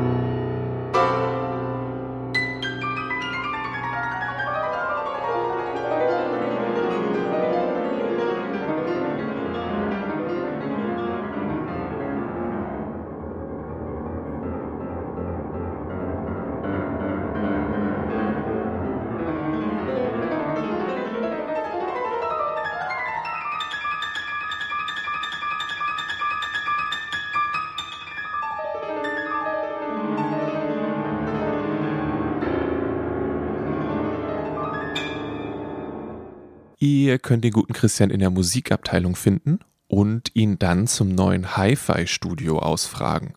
Vielleicht könnt ihr sogar eines dieser Alben auf einer der Anlagen in dem kleinen neuen Raum ausprobieren.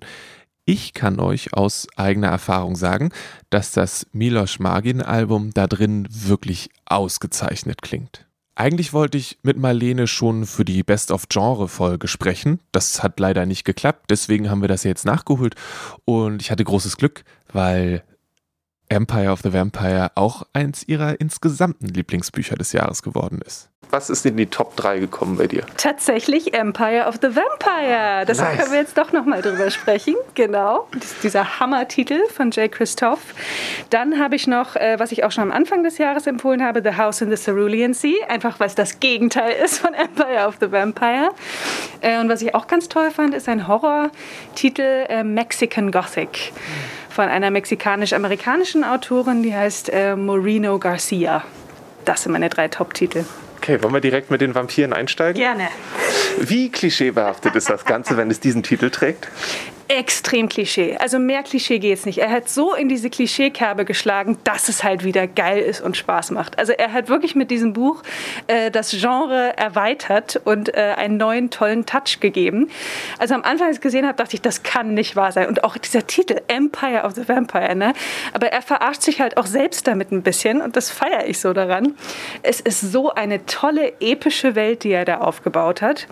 Also es geht eben um den Protagonisten Gabriel, der Halbvampir ist. Sein Vater war Vampir, seine Mutter Mensch. Und er gehört zum Orden der Silver Saints. Und die Silver Saints haben sich zur Aufgabe gemacht, die Vampire aus der Welt auszulöschen. Nämlich seit 10, 15 Jahren ist es so, dass die Vampire äh, die Macht ergriffen haben, weil seitdem die Sonne nicht mehr richtig scheint.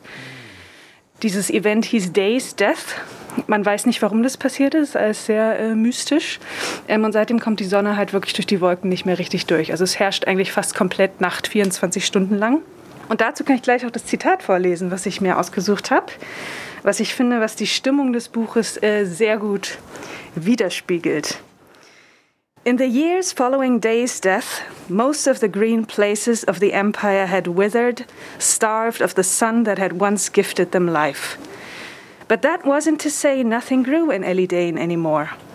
There's no end of successors waiting for old monarchs to fall, and in the breach left by those towering giants in their robes of whispering green, a new king had risen Fungus. Also die, die Monarchs, das sind hier eben die Bäume, die es früher gab, ne? Pflanzen, die überall gewachsen, ähm, die überall wuchsen. Das äh, ganze Empire war grün und wunderschön und äh, fruchtbar, alles voller Felder. Also die Vergangenheit ist mal sehr, sehr schön äh, dargestellt. Und jetzt ist halt alles überwuchert von Pilzen das ist das Setting schon allein und allein das feiere ich schon so. Genau, und jetzt geht es halt um Gabriel, der erzählt, also es wird äh, rückwärts erzählt, das ist so ein bisschen, das erinnert sofort auch an äh, Interview with a Vampire. Also auch dieses Klischee wird verarbeitet, wo man am Anfang denkt, das kennen wir doch schon, dass ein Vampir oder ein Halbvampir jetzt von seiner Lebensgeschichte erzählt.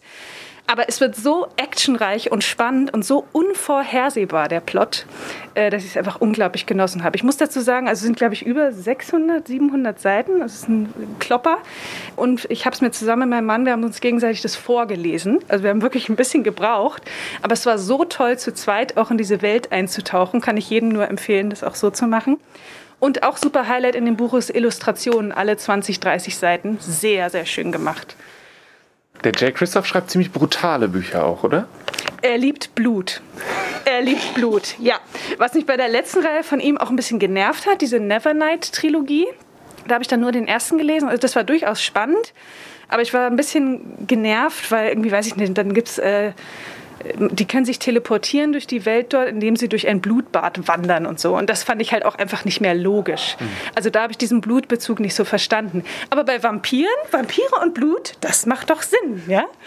Also es ist wirklich, es ist einfach richtig toll. Ich kann es nur, nur jedem ans Herz legen, der einfach mal gute Unterhaltung haben möchte und komplett in eine andere Welt eintauchen will. Okay. Und dann The House at the Cerulean Sea hast du im Sommer gesagt, ist, hast du da schon gesagt, ist dein Lieblingsbuch des Jahres, keine Frage. Ich schätze, daran hat sich nicht viel geändert. Es ist immer noch mit mein Lieblingsbuch, ja. Ich würde sagen, es steht an erster Stelle mit zwei anderen. Aber ich kann, ich kann nicht sagen, dass es jetzt mein zweites ist, weil es ist wirklich, es ist mir so ans Herz gewachsen. Ich hatte ja das zweite von ihm dann auch noch gelesen, Under the Whispering Door. TJ Kloon ist da der Autor. Ähm, das war auch schön und auch sehr äh, touching. Ähm, aber nicht ganz das Gleiche, weil, weil halt nicht die, diese fünf Kiddies äh, vorkommen. Und die haben mir halt so gut gefallen. Die waren so schön an dem Buch, ja. Und dann äh, das dritte? Ja, das dritte ist was Gruseliges, äh, Mexican Gothic. Die Protagonistin wird von ihrer Cousine äh, angeschrieben, spielt in den 50er Jahren in Mexico City. Die hat gerade geheiratet, äh, einen Engländer und schreibt, irgendwas ist hier nicht in Ordnung in diesem Haus, in dem ich angekommen bin. Und bitte komm zu mir und hilf mir. Komm aufs Land in Mexiko. Es, irgendwas ist hier nicht in Ordnung. Und also sie hat ganz konfus geschrieben und die Protagonistin weiß gar nicht, was eigentlich los ist. Ähm, sagt dann aber gut, natürlich fahre ich hin und helfe ihr.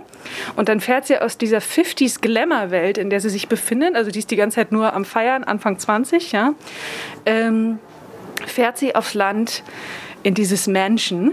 Und das Mansion gibt es so seit 100 Jahren, hat diese englische Familie, die britische Familie, die ist damals gekommen, um äh, irgendeine, irgendeine Ressource aus der Erde zu holen. Also die haben da halt eine Mine aufgemacht, um damit Geld zu machen. Und diese Familie wohnt da noch, vier, fünf Leute, und sie versucht jetzt rauszufinden, was mit ihrer Cousine passiert ist. Und mehr will ich gar nicht verraten. es ist extrem creepy. Und dieses Haus erwacht so zum Leben. Es ist einfach so eine super tolle Haunted House Story.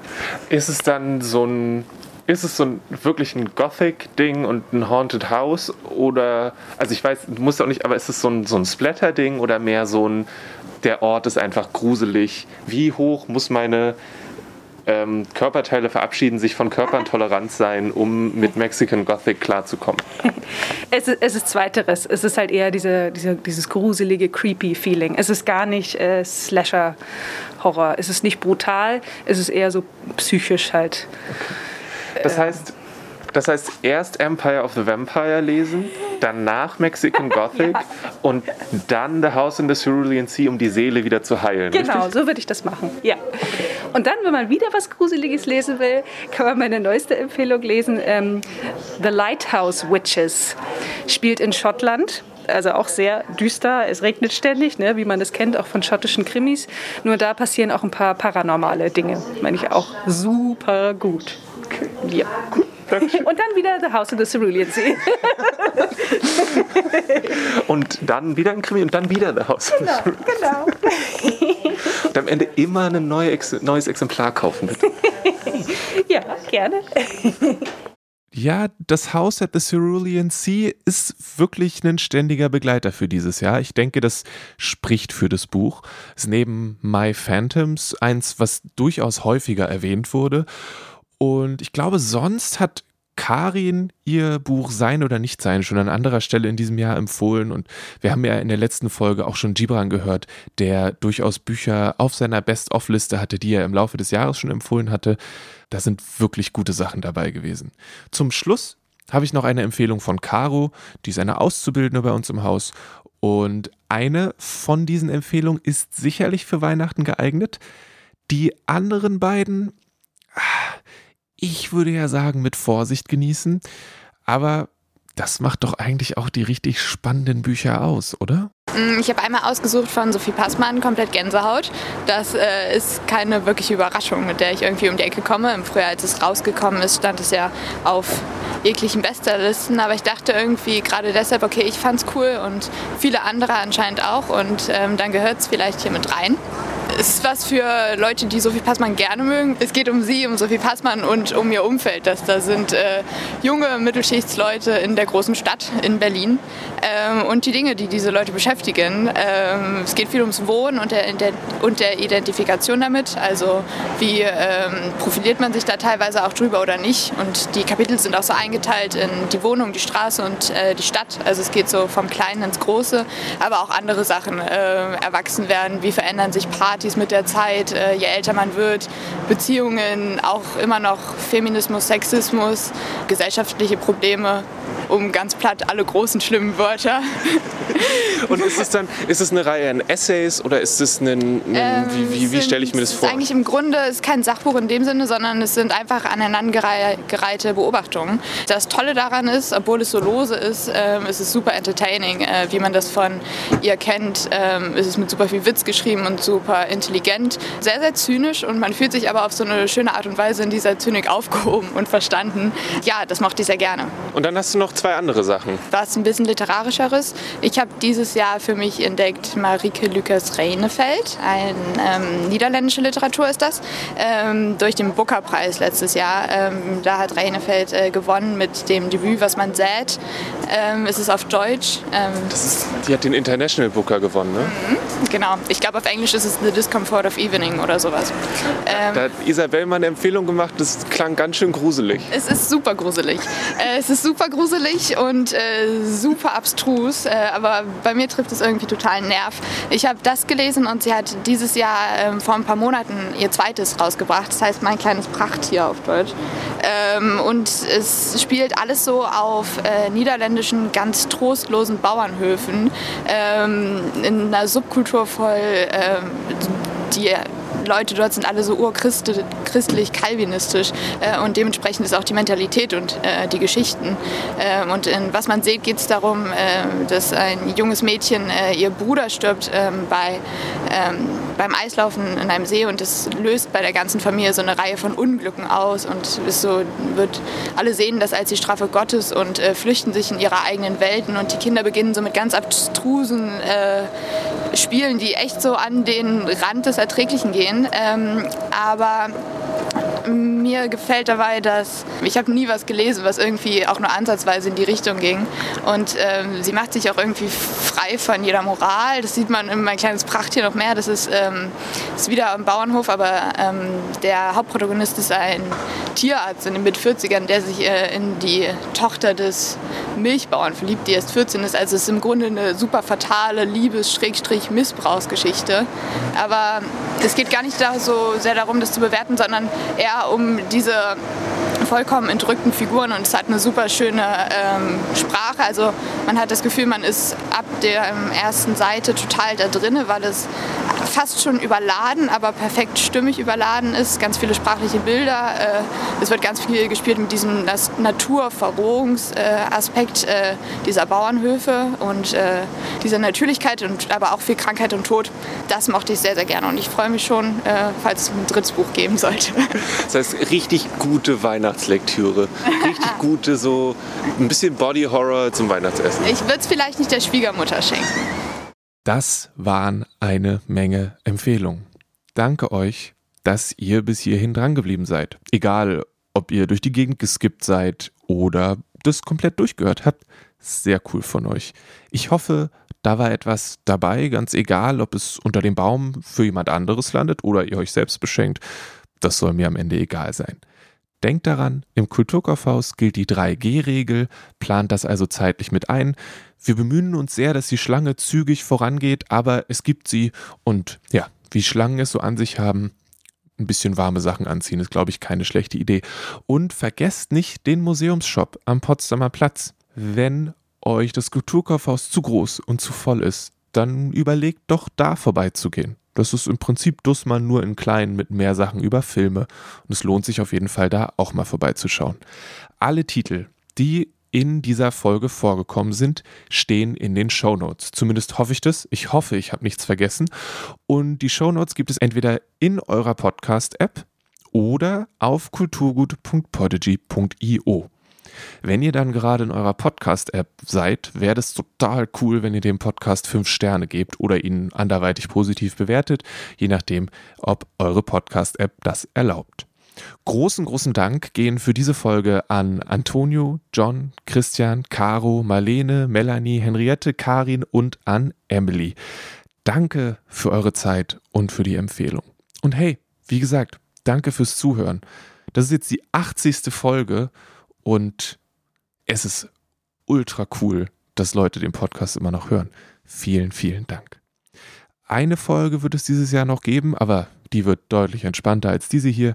Bis dahin wünsche ich euch, ja, frohes Fest, schöne Feiertage, genießt es, lasst euch nicht ärgern, bleibt gesund und bis zum nächsten Mal. Tschüss.